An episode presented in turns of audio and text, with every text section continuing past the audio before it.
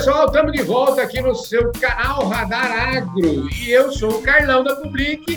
Você está aqui no nosso podcast do Fala Carlão. Aliás, podcast do Comendador Fala Carlão, porque você sabe que eu sou comendador, eu recebi a comenda do mérito da raça Hindu Brasil. Eu não tenho mérito, mas o mérito de eu ter recebido essa comenda é todo do Dr. Roberto Góes, que é o nosso entrevistado desse papo de hoje aqui no seu podcast Fala Carlão. Podcast Fala Carlão. E hoje eu estou aqui com a Márcia Benevenuto, que vai me ajudar. A Márcia é especialista no Zebu aqui do Grupo Public. Márcia, obrigado pela sua presença, viu? Eu que agradeço o convite, Carlão. É um prazer estar com você, estar no Fala Carlão e estar junto com os presidentes das raças zebuínas das promocionais. E olha só quem a gente tem a honra de receber aqui, doutor Roberto Góes. Muito obrigado pela sua disposição de falar com a gente aqui, o doutor Roberto, que é o presidente da Associação Brasileira dos Criadores de Indo Brasil. Obrigado, doutor Roberto.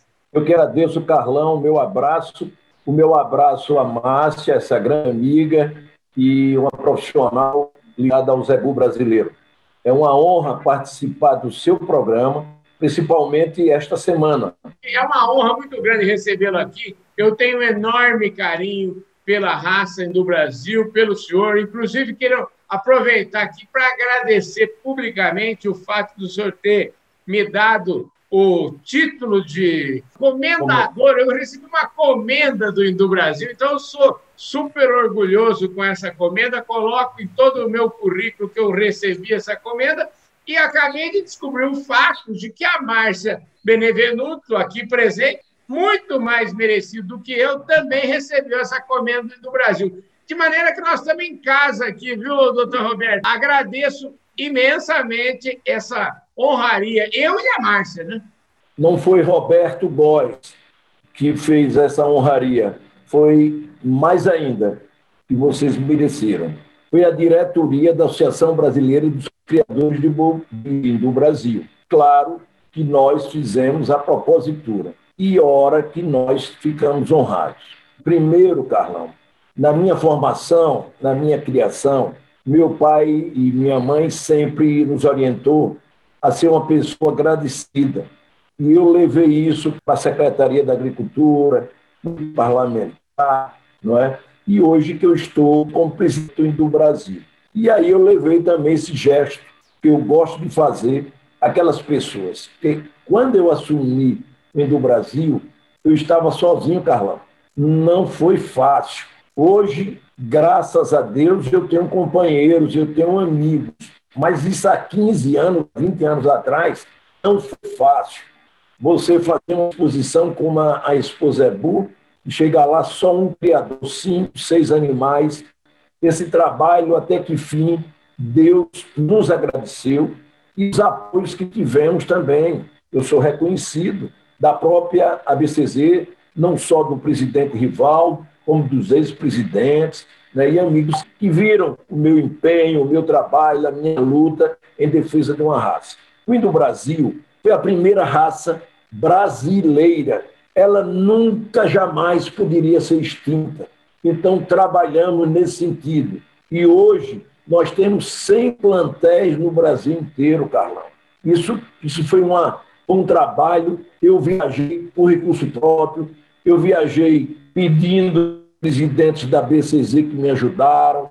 Eu viajei quando a BCZ tinha dinheiro e até hoje eu faço isso. Então, para mim é uma honra. Você foi boa. Que gratuitamente nesse programa tão importante, por duas vezes, você divulgou a nossa raça. Você lutou, você trabalha. E é uma amiga que eu conheci, que eu agradeço sempre a Deus, das pessoas boníssimas que eu conheci 40 anos que ando no, no, em Uberaba. Então, Márcia foi uma delas, que acreditou no Brasil, trabalhou, inventou, e nós fizemos é, documentos institucionais e começamos a editar. E hoje você vê, este ano, Carlão, com todo empenho, com toda dedicação, nós queríamos botar agora, dia primeiro, 70 animais inscritos.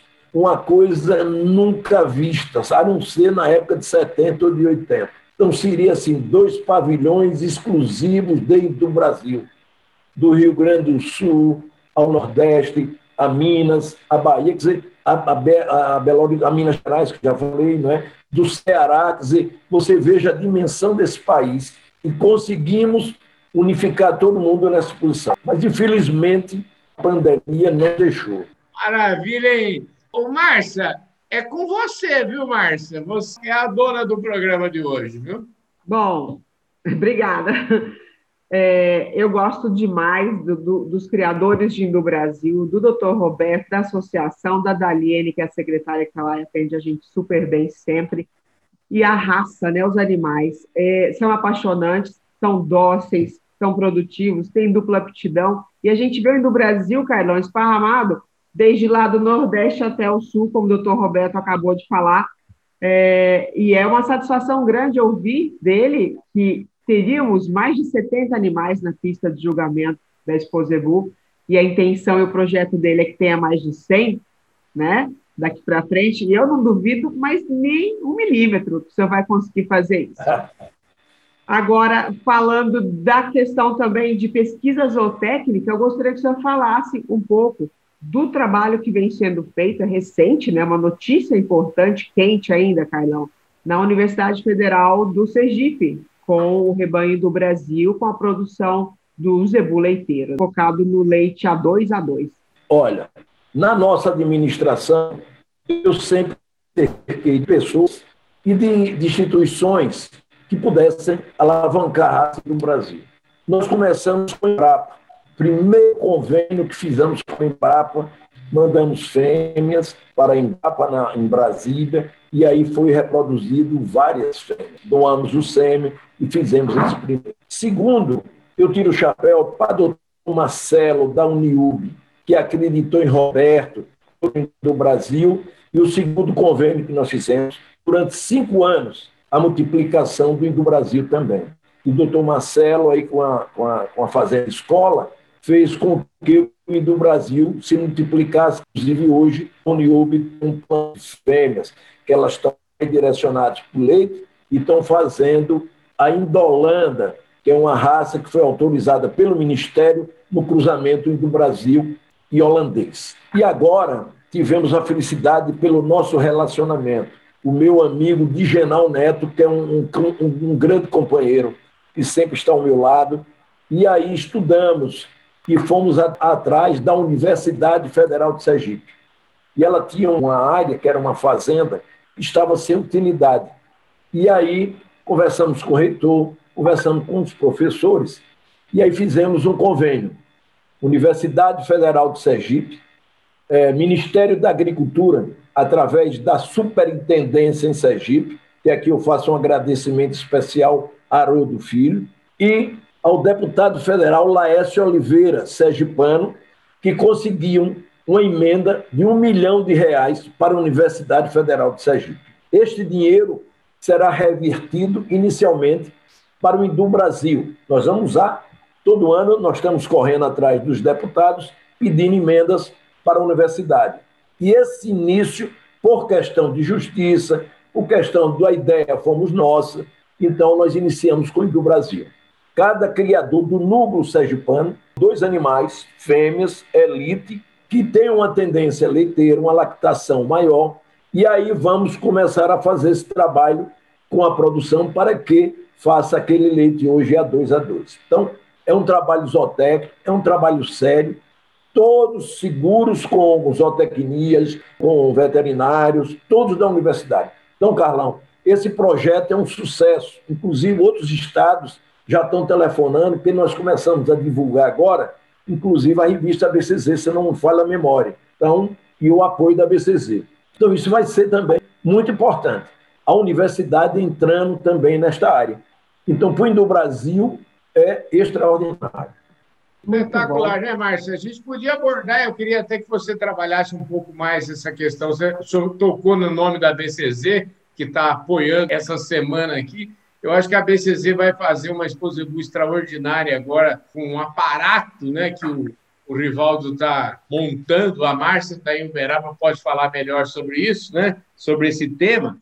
E eu queria é. te dizer, Márcia, o seguinte, que eu me lembro, a primeira Exposebu que eu vim aqui, eu acho que foi a primeira, deve ter sido 1986, a minha primeira Exposebu, e eu me lembro que naquela época o touro mais pesado da Exposebu se chamava Bradesco.